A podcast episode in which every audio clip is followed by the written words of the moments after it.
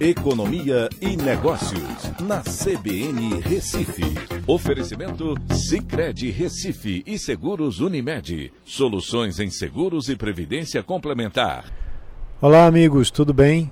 No podcast de hoje eu vou falar sobre, segundo o Banco Central, no IBCBR, que é o Índice de Atividade Econômica né, desenvolvido pelo Banco Central e que funciona como uma proxy para o PIB, né? ou seja, a gente tem uma, um resultado prévio é, do PIB porque ele acompanha justamente as mesmas variáveis que são utilizadas no PIB. A economia cresceu acima do esperado em dezembro e em 2022 teve um crescimento de 2,9%. Tá? É, mas por outro lado, o IBCBR caiu 1,42% no quarto trimestre em relação ao terceiro.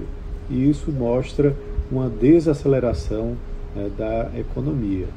É, quando a gente olha para o mês de dezembro, houve um crescimento de 0,29% em relação a novembro.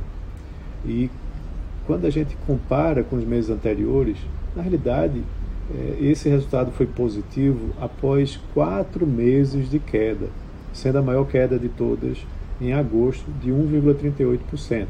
O mês de novembro tinha apresentado uma queda de 0,77%. Esse resultado veio acima das expectativas do mercado, que esperava uma elevação de 0,1%.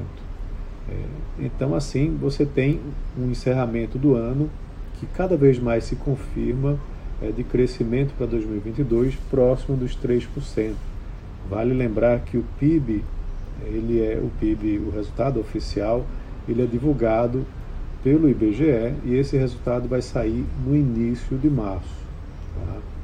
É, houve uma estabilidade na produção industrial no mês de dezembro, uma alta de 3,1% na prestação de serviços e uma queda de 2,6% nas vendas do varejo restrito, né, que é, ele não inclui né, a parte de veículos, motos, partes e peças e material de construção. Quando inclui esses itens, houve uma alta de dezembro, que é o varejo ampliado, de 0,4%.